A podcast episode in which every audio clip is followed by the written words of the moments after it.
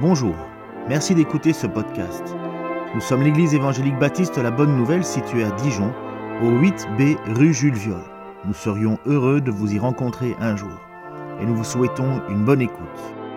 Mais je veux saluer ceux qui en Égypte nous écoutent parce que voilà, que Dieu les bénisse euh, et que voilà, ça, ça fait plaisir de savoir qu'on est utile aussi loin. Je continue ma prédication sur euh, la lettre de Pierre. Donc, vous savez que moi, je fais une prédication textuelle et j'enseigne euh, sur le livre de Pierre, la première épître de Pierre. Certainement, je ferai la deuxième. Et nous avons vu que l'apôtre Pierre a commencé en nous parlant de choses importantes, et souvent le contexte, et bien comprendre le contexte de l'épître de Pierre, c'est que c'est une église persécutée.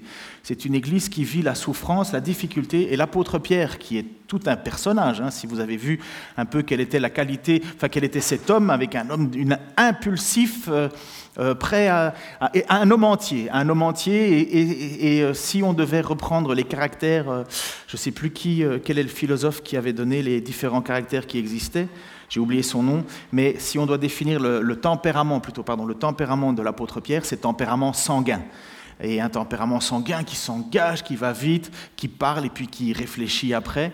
Et donc nous, avons, nous voyons bien ce portrait-là de, l'apôtre apôtre Pierre qui est prêt à sortir de la barque, marcher sur l'eau, puis ça va douter, va s'enfoncer. C'est un, tempérament avec beaucoup de contrastes, un tempérament, un apôtre Pierre qui est vraiment authentique quand il dit à Jésus, eux peuvent t'abandonner, mais moi je ne t'abandonnerai jamais, et qui va quand même se retrouver à renier Jésus-Christ le jour même, alors qu'il était le dernier à être présent, il était là, et il a quand même renié Jésus. Donc ce sont des gens qui ont une volonté, mais totale, profonde de faire les choses, mais qui après ça vont regretter parce qu'il va leur manquer un petit, il va leur manquer, la, c'est l'inconstance qui va le, les caractériser mais avec aussi de profonds regrets. Et je vous dirais que c'est presque la, nature même de tous les hommes, quelque part, et surtout de notre relation avec Dieu. Personne n'est parfait comme Dieu l'attend. Mais Dieu attend toujours une repentance. S'il n'y a pas cela dans la vie d'un chrétien, s'il n'y a pas la repentance, ça voudrait dire que vous devriez mettre toute votre vie sur une perfection. Mais bon courage hein, pour être parfait comme Dieu l'attend. Et pourtant, après la conversion de l'apôtre Pierre, qui lui-même a été transformé par l'Esprit, on voit un autre apôtre, et cet autre apôtre va prendre du temps pour nous encourager, pour nous, pour nous, pour nous Enfin, il va écrire à l'Église pour les encourager à persévérer, à tenir bon dans la souffrance, à être constant. Et il va rappeler ce triptyque qui est excessivement important. Et voici les trois points, la foi, l'espérance et le jugement. Trois points que l'apôtre Pierre va mettre véritablement en évidence au début de sa lettre. La foi et l'espérance, elles n'ont aucun sens s'il n'y a pas de jugement. Le jugement est une constante excessivement importante à, garder en tête parce que de toute façon c'est ce qui va arriver. On attend toujours ce jour de l'éternel, bien que ce jour de l'éternel, il est déjà apparu plusieurs fois. Le jour de l'éternel, c'est toujours un jour où il y a de grands malheurs, de grandes difficultés, mais on attend un jour de l'éternel qui va être le jour de l'éternel final, le retour de, Jésus-Christ qui viendra prendre son Église. Le texte nous dit même qu'il y aura à la fin des temps des pleurs et des grincements de dents, certainement pour ceux qui sont mal affermis et se sont détournés de la foi authentique, celle qui a été enseignée par les apôtres, dont Paul aussi après ça a envoyé les autres, parce qu'il est dit, et Jésus nous l'a dit, à la fin des temps, y aura-t-il encore de la foi sur la terre? Et voilà pourquoi l'apôtre Pierre passe son temps à vouloir enraciner la foi des gens. Et c'est pourquoi il va écrire au tout début de sa lettre, chapitre, 13, euh, chapitre 1, versets 13 à 21, ce qu'on va étudier aujourd'hui, il va dire, c'est pourquoi tenez votre esprit en éveil et ne vous laissez pas distraire, mettez toute votre espérance dans la grâce qui vous sera accordée ou le jour où le Christ apparaîtra. Donc ça veut dire le retour du Seigneur, le fameux jour de l'éternel. Et quand il dit cette phrase en disant c'est pourquoi, ça doit nous faire comprendre que l'argument continue. Il y avait quelque chose qui a été dit avant, évidemment dans les versets 1 à 12. Et il faut juste se rappeler de ce que Paul, euh, Paul, nous a, euh, Pierre, oh, je vais y arriver. Pierre nous a dit. Il faut se rappeler que Pierre écrit à des frères et des sœurs qui traversent la souffrance et il va leur dire que cette souffrance est une bonne chose. Nous, on n'a pas trop tendance à voir cela que la souffrance est une bonne chose. Mais l'apôtre Pierre va prendre du temps pour leur faire comprendre que leur foi est la chose la plus importante qu'ils aient avec eux et que la souffrance purifie cette foi. Et bien souvent, je ne sais pas pour vous, mais quand vous avez des moments où tout s'écroule autour de vous, il ne vous reste plus que vos genoux et vos mains pour prier et vous priez avec ardeur et vous, vous ne laissez plus distraire par des milliers de choses qui vous empêchent. Non, vous êtes vraiment totalement en connexion, en espoir, en foi dans votre Seigneur et vous le faites à fond. Et après, c'est malheureusement ce qui est un cycle, et on va le voir tout de suite, mais de cycle, c'est qu'une fois que tout va bien, eh ben, tout va bien puis notre relation avec Dieu diminue. On aime toujours Dieu, mais l'intensité est moins forte et quelque part notre foi est moins forte et puis on se repose plutôt sur nos acquis ainsi de suite. Et donc Pierre va rappeler à ces gens-là qui traversent un moment de souffrance, eux qui sont choisis, que ce n'est pas anormal et que cette souffrance, elle est bénéfique. Et voilà ce qu'il va dire à un certain moment parce que il rappelle à cette Église qu'ils ont quand même malgré les souffrances, malgré les difficultés, un privilège énorme comparativement aux prophètes de l'ancien temps, donc aussi bien Moïse qu'Ézéchiel, qu'Élie, qu'Ésaïe, ils ont un avantage énorme, c'est que eux savent qui est le Messie. Puisque les prophètes ont parlé d'un Messie à venir, mais ils ne savaient pas qui il était, ils n'avaient aucune idée, ils écrivaient, mais ils ne savaient pas quand ces choses allaient se produire, ni qui était le Jésus. Il dit, mais quant à vous, à l'Église, vous avez un avantage sur eux, c'est que votre espoir, il est fondé sur quelqu'un dont maintenant vous pouvez mettre un nom dessus. Vous pouvez savoir qui est Jésus-Christ. Et c'est pourquoi il va lui dire au chapitre, euh, au verset 8 à 9, donc juste un peu en avant, Jésus, vous ne l'avez pas vu et pourtant vous l'aimez. Mais en plaçant votre confiance en lui sans le voir encore, vous êtes rempli d'une joie glorieuse qu'aucune parole ne saurait exprimer, car vous obtenez votre salut, qui est le but de votre foi. Notre salut commence donc par l'amour et la confiance que nous avons pour Jésus. Jésus, vous ne l'avez pas vu et pourtant vous l'aimez. Vous vous souvenez, c'était la prédication avant Pâques mais en plaçant votre confiance en lui, vous êtes rempli d'une joie glorieuse. N'oubliez pas, il parle à une église persécutée. Mais il serait illusoire de croire que ça s'arrête là, qu'il suffit simplement d'avoir une connaissance intellectuelle et un sentiment profond, comme si autrefois nous parlions, je ne sais pas si vous avez déjà écouté cette chanson de Jacques Brel, Les bigots, les bigotes plutôt, qui dirait finalement il faut avoir juste une connaissance et un petit peu d'amour pour Jésus, mais tout le reste de ta vie, c'est pas très grave. Et c'est pour ça que Jacques Brel écrivait un petit peu sur les bigotes, en disant mais finalement c'est de la grande hypocrisie. Euh, elles sont tout le temps en train de marmonner sur tout le monde, dire du mal de tout le monde, et elles vont à l'église faire une petite prière, et puis c'est bon, elles recommencent leur vie, finalement elles abandonnent ou elles ne vivent pas ce qu'elles devraient vivre. Et c'est ça, qui, le Pierre va justement maintenant travailler sur son épître, enfin sur la lettre qu'il envoie, en leur disant maintenant ce qu'il faut faire une fois que l'on a placé notre amour et notre confiance en Dieu. Il va dire au verset 14, Comme des enfants obéissants, ne vous laissez plus diriger, c'est RCA ça, RCA. Comme des enfants obéissants, ne vous laissez plus diriger par les passions qui vous gouvernaient autrefois au temps de votre ignorance au contraire, tout comme celui qui vous a appelé est saint, soyez saint dans tout votre comportement.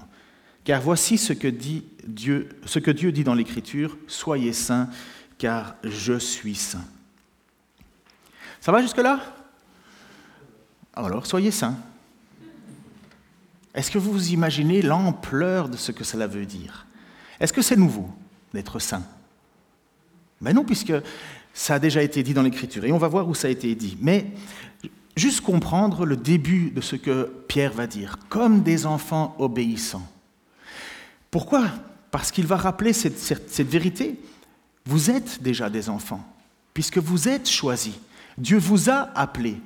Vous, l'avez. Vous savez, dans, la, la, première lettre de Jean, il va commencer, donc le chapitre 1, euh, certains ont accueilli le Christ, d'autres ne l'ont pas fait, mais ceux qui ont accueilli le Christ, ont cru en lui, ont placé leur foi, ils ont reçu le privilège de devenir enfants de Dieu. Ce n'est pas venu par leur propre nature, leur propre volonté ou par la, génération, mais parce qu'ils ont été choisis de Dieu. Donc, l'apôtre Pierre revient sur cette vérité en disant, vous êtes déjà enfants de Dieu. Et parce que vous êtes enfants de Dieu, soyez obéissants. Bon, certains d'entre vous ont déjà eu des enfants à la maison. euh, ou peut-être en visite, mais peu importe. Il y a toute une différence à faire les choses dans le but de recevoir l'amour que de faire les choses parce qu'on a parce qu'on est, euh, parce qu'on a déjà l'amour. Un enfant, n'importe quel parent est heureux de le voir faire quelque chose pour faire plaisir à ses parents, pas pour mériter l'amour des parents. C'est horrible qu'un parent mette son amour pour son enfant en condition. Je t'aimerai à condition que tu aies des beaux points à l'école. Je t'aimerai à condition que tu m'obéisses. Je t'aimerai à condition que tu euh, euh, fasses ta, euh, ranges ta chambre. Si, quel parent sait ce genre de parents qui finalement font dépendre leur amour ou, ou même l'identité d'enfant à condition que? Dieu n'est pas comme ça. Mais quelle tristesse pour des enfants de ne pas être obéissant à un parent ou être obéissant à condition que. Il n'y a pas cela avec Dieu. Il n'y a pas une question de mérite. Mais c'est parce que nous sommes des enfants obéissants que nous voulons être saints comme Dieu l'est. On étudie en ce moment le livre de Joël euh, dans l'étude biblique et ça brasse. Ça brasse parce que ça. On comprend ça, c'est québécois hein, plutôt, ça, ça, remue, ça brasse. Bon, enfin, ça brasse, c'est pas que de la natation. Hein. Prenez n'importe quoi, brassez-le, vous avez compris. Hein. Eh bien, ça brasse, ça veut dire ça te, ça te shake. Et donc, lorsque l'on regarde ce qui est dit au peuple de Dieu, on voit les bénédictions qui sont s'ils obéissent, mais on voit surtout les malédictions s'ils n'obéissent pas. Et pourquoi est-ce qu'il y a ce rythme qui est là pour le peuple juif? Mais parce qu'il est le peuple juif. Il n'a pas le droit de se comporter autrement que le peuple saint. Il ne peut pas décider de vivre selon son bon vouloir et de temps en temps faire des choses qui, enfin, recevoir uniquement la bénédiction. Il, il est là parce qu'il est le peuple de Dieu, parce qu'il est le peuple choisi. Il a des avantages, mais il a aussi des responsabilités. Sa responsabilité, c'est d'être le peuple saint.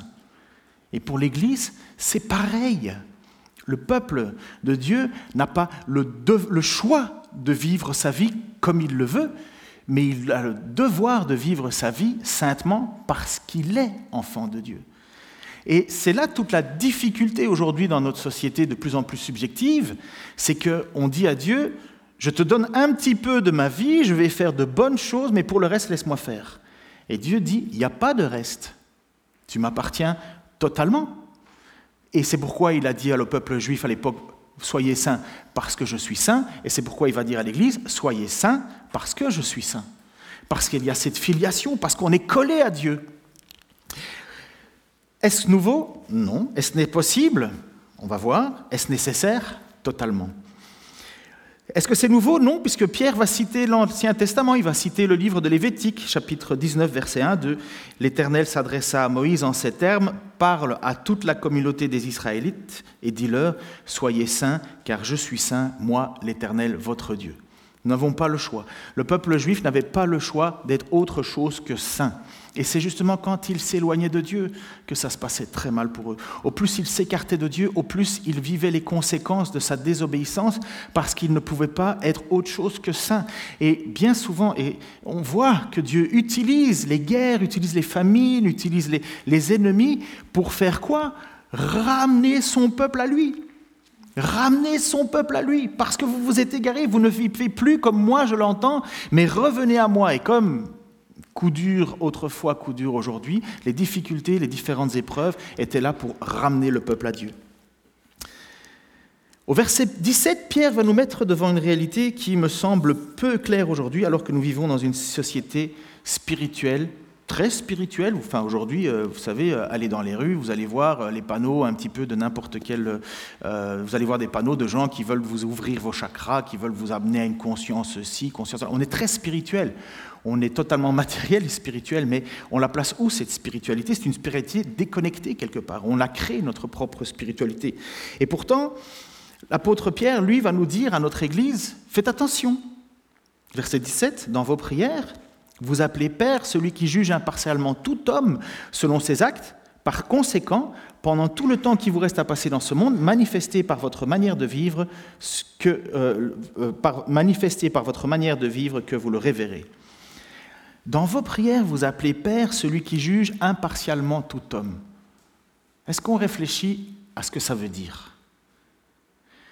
On prie le Dieu qui juge impartialement. Ça veut dire qu'il n'y a pas de passe-droit.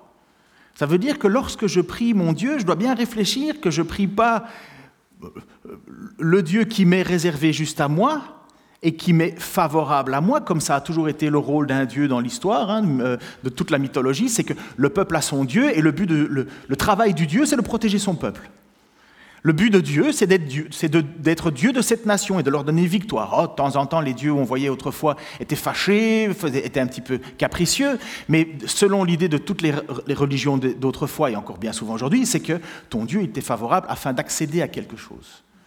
Là, Dieu dit, et Pierre nous dit, attention, je suis le Dieu qui juge tout, non seulement eux, mais toi. C'est pour ça qu'on doit faire attention. Il dit justement ceci, dans vos prières, vous appelez Père celui qui juge impartialement tout homme selon ses actes. Par conséquent, pendant le temps qui vous reste à passer, manifesté par votre vivre euh, dans ce monde, manifesté par votre manière de vivre, que vous le révérez. Est-ce que mes prières sont à l'inverse de mes actions? Il y a une petite phrase, bah, décidément aujourd'hui c'est la fête au Québec, il y a une petite phrase qui dit ceci Est-ce que tes bottines, suivent tes babines? Est-ce que vous comprenez ça? Est-ce que tes bottines suivent tes babines? Est-ce que tes pieds vont dans la même direction que ta bouche? Et lorsque tu pries, est-ce que tu dis, Seigneur, euh, moi ma faute, euh, je t'en prie, s'il te plaît, j'ai péché contre toi, et que toi, de ton côté, euh, il y a quelqu'un qui t'a fait du mal et tu ne veux pas le pardonner? Dieu dit, tu me demandes de te pardonner, mais tu ne veux pas pardonner? Pourquoi je te ferai une faveur? Pourquoi je te ferai un passe-droit? Parce que tu es chrétien et tu m'as fait le privilège de croire en moi. Oh Vous comprenez l'idée? Tu ne fais pas de privilège. Tu ne m'as pas fait un cadeau de croire en moi. Je, n'ai pas gagné le privilège d'être ton Dieu. Je suis le Dieu. Je t'ai choisi. Tu es choisi. Tu es le peuple saint. Vis saintement, parce que je suis saint. Et vous voyez, c'est ça qu'il dit, puisque dans vos prières, vous priez, vous appelez Père celui qui juge impartialement, manifestez-le. J'ai lu dans un petit livre, je pense c'est l'image suivante, une citation qui est toute simple, mais je trouvais qu'elle était belle et elle méritait d'être juste affichée. Dieu, au cours de notre course chrétienne, nous accordera de nombreux dons et privilèges, mais jamais il nous donnera le privilège de désobéir et de pécher. Il ne cède jamais à tous les caprices de ses enfants, ni ne montre de préférence. Il est celui qui ne fait pas de considération de personne et qui ne reçoit de présent de personne. Deutéronome 17, 10, 17. Des années d'obéissance ne peuvent racheter une heure de désobéissance. Des années d'obéissance ne peuvent racheter une heure de désobéissance. Et c'est ça qu'on doit bien comprendre avec notre Dieu. Nous ne pouvons pas partir en disant Oh, puisque, je suis chrétien, il ne m'arrivera rien, je peux faire n'importe quoi. Non, l'apôtre Pierre va dire, non, non, non, soyez saints, parce que je suis saint. Comme je vous dis dans le livre de Joël, on voit ces choses-là.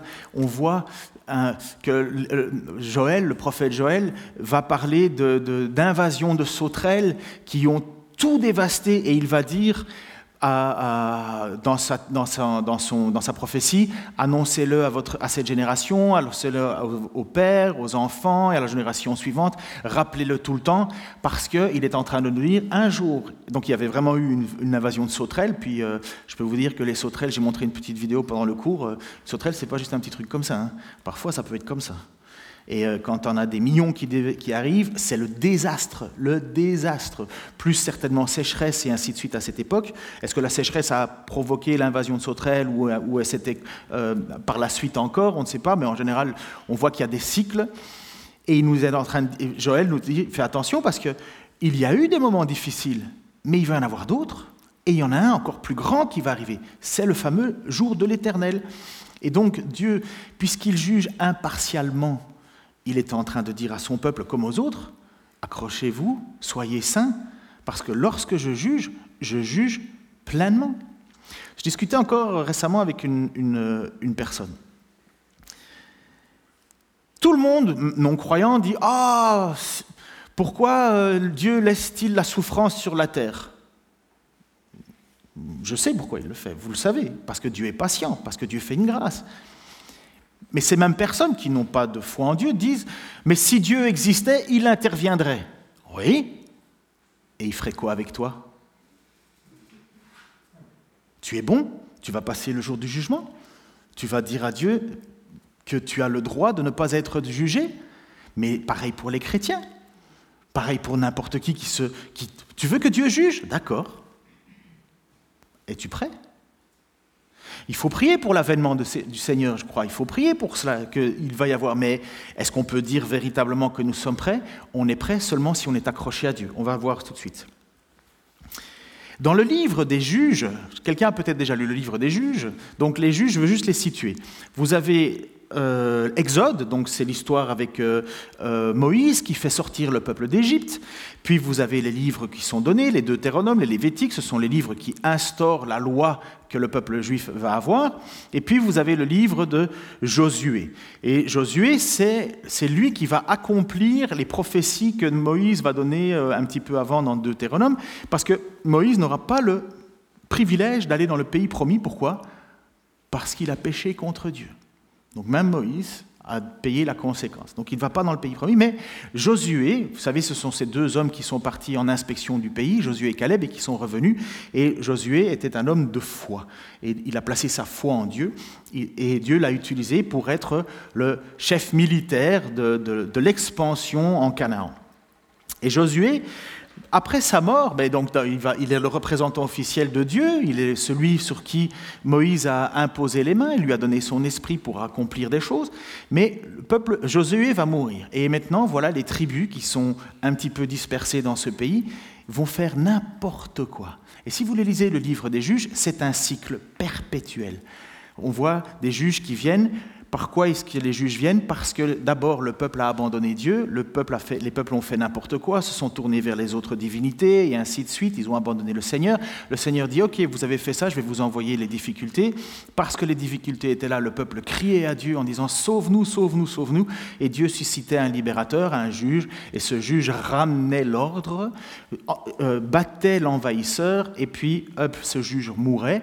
Et qu'est-ce qui se passait? Ben, Comme le peuple était de nouveau bien tranquille, hop, il retombait dans le même travers, il se détournait de Dieu, allait vers les dieux étrangers et commençait. Et puis Dieu réenvoyait, ressuscitait, jusque le livre des juges nous amène finalement à la royauté qui va instaurer d'abord le roi Saül, qui est un mauvais roi, parce que c'est un roi d'apparence. Et puis alors vous avez le véritable roi, le fameux roi David, qui est un roi selon le cœur de Dieu. Donc juste pour vous situer le livre des juges. Mais pendant tout le cycle du livre des juges, voici ce qui se passe versets 6 euh, à 7 et puis 11 à 15. Après que Josué eut congédié le peuple, les Israélites se rendirent chacun dans son patrimoine pour prendre possession du pays. Ils servirent l'Éternel pendant toute la vie de Josué, et après sa mort, tant que vécurent les responsables qui avaient vu toute l'œuvre de l'Éternel en faveur d'Israël. Alors les Israélites firent ce que l'Éternel considère comme mal, et ils se mirent à rendre des cultes au dieu Baal. Ils abandonnèrent l'Éternel, le Dieu de leurs ancêtres qu'ils avaient fait sortir d'Égypte, et se la rallièrent à d'autres dieux, à ceux des peuples qui vivaient autour d'eux. Ils se prosternèrent devant ces dieux et irritèrent l'Éternel. Ainsi, ils abandonnèrent l'Éternel pour, rendre un culte aux Baal et aux Astartés. Alors l'Éternel se mit en colère contre les Israélites et il les abandonna aux violences des pillards qui les dépouillèrent. Il les livra au pouvoir de leurs ennemis d'alentour, de sorte qu'ils ne furent plus capables de résister. Chaque fois qu'ils entreprenaient une campagne, l'Éternel intervenait contre eux pour leur malheur, comme il leur avait déclaré et même annoncé par serment. Ainsi, ils furent réduits à une plus grande détresse. Ça, à chaque fois c'est la même chose qui va se passer. Et c'est à partir de ce moment-là que le peuple se rend compte de sa misère, se tourne vers Dieu, crie à Dieu, et Dieu leur suscite un libérateur. Ce libérateur chasse l'oppression, l'ennemi, euh, rétablit le culte normalement, mais même les juges ne sont pas parfaits, rétablit le culte à Dieu, ils vivent dans la tranquillité, et puis après ça, hop, on réoublie Dieu. Oui, le cœur humain, malheureusement, est toujours le même. Et si nous avons ce privilège d'être appelé enfant de Dieu, nous avons, nous aussi, des batailles à mener dans notre vie. Et ces batailles, eh ben, elles ne sont pas compliquées. C'est l'ancienne manière de vivre. Regardez ce qu'il va dire. Verset 18, donc je reviens sur l'apôtre Pierre. Vous avez été libérés de cette manière futile de vivre que vous ont transmise vos ancêtres, et vous savez à quel prix. Ce n'est pas par des biens qui se dévaluent comme avec de l'argent ou de l'or. Notre lutte en tant que chrétiens, c'est de ne plus vivre comme nous ont transmis nos ancêtres, qui ne révéraient pas Dieu, nos familles, notre culture. Et notre combat, notre lutte à nous, c'est d'être saint comme Dieu est saint, et ça veut dire ne pas vivre autrement que comme Dieu le désire. Et ça, c'est la lutte de tous les jours. Qui a déjà gagné cette lutte? Oh, pas moi. Qui va encore devoir persévérer, lutter, tenir bon, tenir ferme On sait très bien qu'on n'est pas saint. On sait très bien que notre Dieu est trois fois saint. On sait très bien que, notre direction, c'est d'être comme Dieu. Mais tout le monde doit s'avouer. Combien de fois on ne baisse pas les yeux en disant Oh Seigneur, j'y arrive pas. Oh Seigneur, pardon. Mais ça ne veut pas dire qu'on doit s'arrêter, puisque c'est un impératif, on doit être saint. C'est ce qu'attend Dieu de nous. Et voilà, nous voilà pris finalement dans un piège incroyable, enfin piège, réalité de notre situation. Nous voulons tendre à ce que la perfection de Dieu, mais nous n'y arrivons pas. Et nous sommes, entre guillemets, esclaves. Esclaves de quoi? De la loi du péché. Et qui nous en délivre? Amen. Jésus-Christ. Et c'est ça toute la vie du chrétien. Tant qu'il vit en dépendance à Jésus-Christ, il est couvert par le sang de l'agneau, couvert par cette grâce. Pourquoi? Parce qu'il est le seul à être venu au milieu de nous, à avoir marché parfaitement, à avoir accompli tout ce que Dieu demandait, mais plutôt que de dire, bon les gars, je vous quitte et on se reverra peut-être au ciel si vous y arrivez, pardon pour euh, l'expression un peu familière, non, j'offre ma vie en rançon pour vous. Et parce que j'offre ma vie en rançon pour vous, moi le seul parfait, le Fils de Dieu, parce que vous avez placé votre foi et votre espoir en moi, je vous impute ma justice. Et c'est pour ça que l'apôtre Pierre va nous dire que nous n'avons pas été rachetés par autre chose que par le sang de l'agneau. Voilà ce qu'il va dire. 1 Pierre 1, 19. Donc je veux relire le verset 18 d'abord. Je me perds avec mes feuilles, excusez-moi. Vous avez été libérés de cette manière futile de vivre que vous ont transmis vos ancêtres et vous, savez à quel prix. Ce n'est pas par des biens qui se dévaluent comme l'argent et l'or. Non, verset 19, il a fallu que le Christ, tel sans défaut, verse son sang précieux sur vous. Ce n'est pas que Dieu a changé la loi. Ce n'est pas que Dieu nous a rachetés à Satan. Ça aussi, c'est une chose que les gens euh, pensent. Dieu nous a rachetés à Satan. Dieu n'a pas racheté à Satan, Dieu n'a pas fait un chèque à Satan, comme si Satan était égal de Dieu. Il ne faut pas se tromper, hein. euh, le diable n'est pas la force opposée de Dieu, hein. ce n'est pas le yin le yang. Hein. Le diable est soumis à Dieu. C'est de la colère de Dieu qu'on doit, se méfier, ce n'est pas du diable. Pour résumer ça, je voudrais vous donner cette explication. Dieu donne des lois, des règles.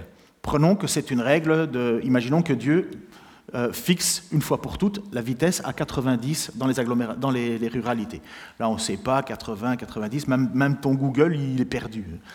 Parce que voilà, ça dépend maintenant apparemment du préfet ou je ne sais pas trop quoi, enfin bref. Mais Dieu fixe la loi. Si tu dépasses cette vitesse, tu meurs. Et Satan, c'est qui alors dans cette histoire? C'est le passager à côté de toi, pendant que tu es au volant, et il dit oh, Ta voiture, elle peut quand même rouler vachement plus vite. Hein est-ce que tu as déjà goûté la, sensation de vitesse? Et franchement, ton Dieu, là, il t'empêche de vivre le bonheur quand même, parce qu'il sait très bien que rouler à 200, c'est beaucoup plus cool, mais il ne le veut pas, parce que ton Dieu est un espèce d'égoïste. Il ne veut pas que tu vives la même joie que toi, que toi, que lui. Mais pourquoi Satan fait ça? Parce que il a une jalousie énorme envers Dieu. C'est pas que Satan gagne quelque chose à ce que tu le fasses. Il est ce genre d'enfant qui, s'il y a un cadeau, un, jouet pour deux, puisqu'il ne veut pas l'avoir, il va le casser. Vous avez déjà eu ce genre de personne ce genre d'enfant capricieux comme ça, qui, il y a un seul jouet et on dit donne le jouet à ton, copain ou à ton cousin, je sais pas, souvent c'est les histoires de cousins qui terminent mal en famille, puis tout le monde s'engueule à table. Mais il prend le jouet et le, le, gamin prend, le, tu peux pas l'avoir, bam, il le casse. Mais ça, c'est, je pense, ça vaut ce que ça vaut, mais l'image de qui est Satan. C'est que vous n'allez pas appartenir à Satan. Satan veut vous faire tomber sous la colère de Dieu parce qu'il est jaloux de Dieu. Et c'est ça l'idée du tentateur. Mais ce n'est pas de Satan qu'il faut avoir peur, c'est de la colère de Dieu. C'est lui qui a le pouvoir, comme va nous dire Jésus. Ne craignez pas les hommes, ils peuvent juste vous faire mourir. Craignez plutôt Dieu, qui a le pouvoir de vous jeter en enfer. Ce n'est pas Satan qui nous jette en enfer. C'est encore une pensée populaire, comme si Satan dirigeait l'enfer. Non, l'enfer, c'est l'endroit qui est prévu pour Satan et pour tous ceux qui l'ont suivi.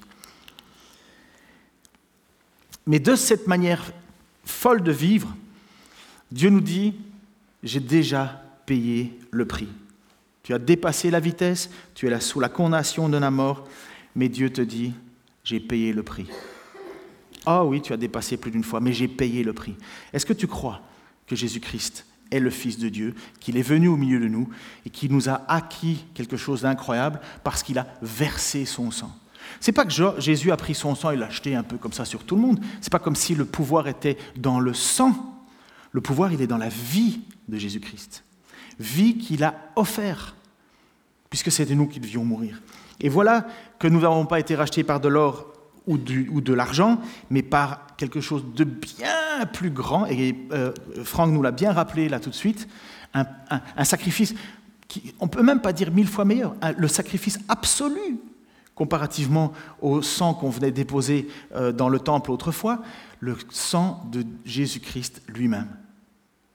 Sous-entendu, le sang de Dieu lui-même, puisque nous croyons à la Trinité. La Trinité, c'est que quand à un certain moment Jésus va dire à un de ses apôtres, il va lui dire euh, Montre-moi Jésus, ça me suffit. Euh, montre-nous Dieu, ça me suffit. Jésus va lui dire Mais ça fait tant de temps que je suis avec toi et tu ne m'as pas encore reconnu. Jésus, c'est Dieu fait homme. C'est la partie qui nous permet de, mieux comprendre qui est Dieu. En fait, Dieu laisse lever un voile sur qui il est. Mais cette partie de Dieu décide de s'offrir en sacrifice. Il est celui qui condamne, mais il est celui qui donne le moyen d'échapper à la condamnation. Alors, voilà pourquoi Pierre est en train de dire que nous devons placer toute notre confiance en Jésus-Christ, mais que ça ne nous empêche pas ça ne nous donne pas le droit de continuer à pécher, puisque le péché, c'est ce qui a fait mourir Christ à la croix. Et qu'il y aurait une absurdité, en fait, de continuer à pécher. Il y aurait une absurdité à ne pas combattre cette vaine façon de vivre qui nous ont été transmises. Il y a une absurdité à ne pas vouloir le faire, parce que ça a été le, piège du peuple juif autrefois, de croire que Dieu était de leur côté et que Dieu allait faire un passe-droit sur eux et qu'il allait juste écraser les autres. Je rediscutais encore avec la question du baptême. Est-ce que vous croyez que je vais me présenter devant Dieu et Dieu va me dire, oh, tu vécu toute ta vie à l'inverse de ce que tu m'as, tu m'as, je t'ai demandé. Tout, tu as fait tout le contraire. Et moi, je veux dire, ouais, mais je me suis fait baptiser. Hein. Vous imaginez? Quel Dieu ce serait? Comme si tu dirais, euh, comme si tu sortais, euh, ah, je ne sais pas si vous avez déjà vu ça, mais dans, les films, il y avait un film euh, avec Mel Gibson il y a longtemps, je crois que ça s'appelait L'arme fatale, et vous aviez un homme qui venait de commettre des méfaits absolus, et il était tout fier, et donc il avait un bateau rempli d'argent et compagnie qu'il avait détourné. Et à la fin, donc il Gibson, pardon, ça vaut ce que ça vaut, hein, mais euh, il, est là pour euh, amener la condamnation, et lui il sort son diplôme. J'ai le passeport diplomatique. Tu peux pas m'avoir. Vous n'avez pas vu, c'est vous Peut-être ça ça vous rappelle rien, mais donc il détournait des milliards et des milliards. Et c'est comme si certains s'imaginaient qu'il suffisait de sortir son passeport diplomatique en disant Bon, c'est vrai, t'as vu, voilà, t'as pas le choix. Mais alors, c'est qu'on n'a pas compris qui est Dieu. On n'a pas compris que parce que nous sommes ses enfants, ou parce que nous nous déclarons ses enfants, parfois euh, il y a une différence, c'est que nous avons une vie qui doit être digne de sa manière de vivre. Mais qui voudrait d'un Dieu, d'un Dieu si impartial, si, si malhonnête, dans cette façon de faire Personne. Il ne serait pas Dieu, il ne serait pas trois fois saint. Il va dire à verset 21, euh, et on termine avec ce verset-là, Par lui, vous croyez en Dieu qu'il l'a ressuscité des morts et lui a donné la gloire, Ainsi votre foi et votre espérance sont tournées vers Dieu. Quelle est donc la différence entre la foi et l'espérance? Ça vaut la peine de réfléchir. La foi rend le croyant capable de faire confiance à Dieu par le don de la grâce nécessaire pour supporter les circonstances habituelles de la vie, les luttes et les craintes. Et puis l'espérance ouvre, ouvre, à notre foi les portes de la grâce à venir, celle qui nous sera révélée dans la gloire du paradis et accomplie totalement le jour de notre résurrection. Entre autres termes, donc ça c'était ce que euh, Samuel Benetro avait écrit dans son commentaire. Si j'ai la foi, c'est pour tenir chaque jour, parce que j'ai l'espérance que Jésus va revenir. Ma foi, elle est basée sur mon espoir. Comme je vous ai dit, l'espérance, ce n'est pas une hypothétique possibilité. J'espère que demain il fera beau. Non, j'espère parce que je sais que demain il fera beau. Et donc, j'ai la foi parce que mon espoir est basé sur quelque chose d'authentique, de vrai. Mes amis, on croit que la guerre et toutes ces choses sont, anormales. Comme je vous l'ai dit, sur, l'histoire de l'humanité, il doit y avoir 300 ans où il n'y a pas eu de guerre si on, on accumule les nombres sans guerre. Mais c'est juste que c'est plus proche de nous aujourd'hui. Mais la guerre, elle a continué ailleurs. Elle a toujours existé, la guerre. Toujours. Et il y a toujours eu des chrétiens qui sont au milieu de ces guerres. Et est-ce que Dieu serait absent? Est-ce qu'on euh, devrait toquer à la porte en disant, écoute Seigneur, il faudrait que tu te réveilles parce que... Non. Mais Dieu utilise tous ces moyens-là. Premièrement, pour juger le monde, pour limiter le péché sur la terre. C'est pour ça qu'il a donné la justice. Il suffit de lire l'Épître aux Hébreux. Dieu a donné la justice sur la terre afin de limiter le péché, même si la justice peut être gangrénée. Euh, vous imaginez un monde où il n'y a pas de justice. Allez en Libye, euh, il n'y a pas de justice. Chacun fait sa justice. Même si elle est mauvaise, il vaut mieux une justice que pas de justice. Mais en même temps, les guerres, elles sont là aussi parce que l'homme est premièrement incapable de vivre ensemble, et deuxièmement parce que Dieu nous dit, vous savez, c'est pas sur cette terre que je vais établir mon royaume. Hein. Mon royaume n'est pas de ce monde, va dire Jésus, alors qu'il était dans les mains de Pilate, parce que Pilate lui a dit, sais-tu que j'ai le pouvoir de te faire mourir? Et Jésus va lui dire, tu n'as pas d'autre pouvoir sur moi que celui que mon Père t'a donné. Et puis deuxièmement, parce que pour nous, les croyants, des moments comme ça que je je ne le souhaite à personne, et en même temps, je me dis que c'est souvent nécessaire parce que ça nous ramène au plus essentiel de notre vie. Pourquoi nous sommes là? Quel est le privilège d'être enfant de Dieu? Et comment je suis enfant de Dieu? Par la foi. Et toute cette foi, il faut qu'elle soit purifiée tout le temps, tout le temps, tout le temps. Et c'est pourquoi, je termine, je termine avec ceci de vous dire, oui, on peut être heureux des souffrances. Parce que premièrement, Dieu me donne la foi de les traverser. C'est pas que je ne vais pas les supporter, les subir, mais Dieu me donne la foi de les espérer parce qu'il m'a donné une espérance. Une espérance qu'un jour, toutes ces choses seront finies. Qu'il va y avoir un jour une nouvelle terre, un nouveau ciel, des nouveaux cieux, où la justice habitera parfaitement. Le monde, le monde parfait que nous aspirons tous. Mais pour y arriver, il faut que je persévère. Pour y arriver, il faut que je persévère et que je vive une vie sainte. Mais ce n'est pas parce que je vis une vie sainte que je suis sauvé, mais c'est parce que je suis sauvé que je vis une vie sainte.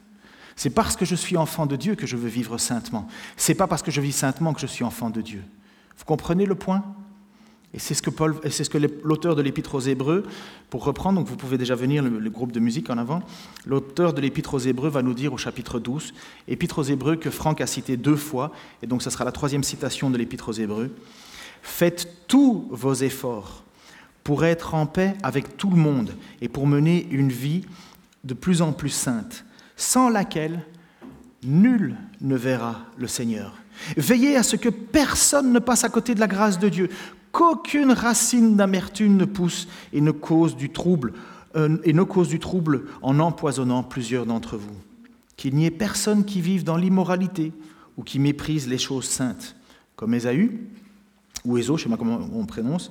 Donc on est à l'histoire, euh, tout début hein, de, l'histoire de la Genèse, comme Ézo qui pour un simple repas a vendu son droit d'aînesse. Vous savez que plus tard, lorsqu'il a voulu recevoir la bénédiction de son père, il a été rejeté car il n'a trouvé aucun moyen d'amener son père à revenir sur ce qu'il avait fait, bien qu'il l'ait cherché en pleurant, bien qu'il l'ait cherché en pleurant. Et même si j'ai toute foi en Jésus-Christ, toute ma foi est basée sur lui, et donc mon désir de lui plaire, je sais qu'à la fin, le texte nous dit clairement qu'il y aura des pleurs et des grincements dedans. Alors on ne peut que revenir à l'Écriture. Faites tous vos efforts, tous vos efforts, pour être en paix avec tout le monde, pour mener une vie de plus en plus sainte, sans laquelle personne ne verra le Seigneur. Seigneur, lorsque je lis ta parole, j'en suis à la fois effrayé et à la fois rassuré. Je te remercie que déjà nous pouvons nous dire appelés enfants de Dieu. Je te remercie que ce n'est pas par mes propres forces, par mes moyens, par ma capacité, par, par une vie que j'aurais mieux vécue que quelqu'un d'autre que j'ai reçu ce privilège. Je reconnais que c'est vraiment par grâce. Et je reconnais aussi, Seigneur, l'importance de persévérer. Je ne peux pas la balayer, Seigneur. De toute façon, je ne veux pas faire autrement maintenant. Et j'espère que tous ceux qui t'aiment n'ont pas envie d'avoir une autre vie, une vie qui te déplaise finalement.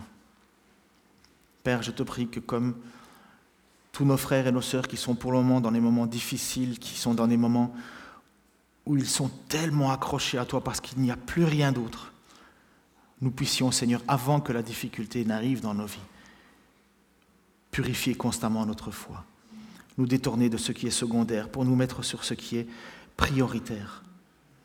Nous savons que tu es un Dieu qui fait grâce. Nous savons que tu es un Dieu lent à la colère. Nous savons aussi, Seigneur, que les malédictions que tu peux prononcer, tu peux les arrêter par notre repentance. Nous savons que cette repentance, elle, est tellement ce que tu es. Un Dieu, Seigneur, qui veut faire grâce. Ne permets pas, Seigneur, à ton peuple de se croire au-dessus de ces lois que tu as édictées pour le monde entier. Nous ne sommes plus condamnés, Seigneur, parce que tu as payé le prix. Et nous te remercions. Et je te prie pour ma première vie, proprement pour ma propre vie, de toujours être accroché à toi, de ne jamais partir ailleurs qu'à toi, de toujours, Seigneur, euh, vivre ma vie en fonction de toi. Je serais bien fou de m'écarter, Seigneur, parce que tu es le seul moyen, le seul nom qui a été donné sous le ciel et sous la terre afin lequel je puisse être sauvé. Pourquoi j'irai ailleurs? Pourquoi m'entêterai-je? Bénis-nous, Seigneur, à marcher selon ta voie. Au nom de Jésus-Christ. Amen.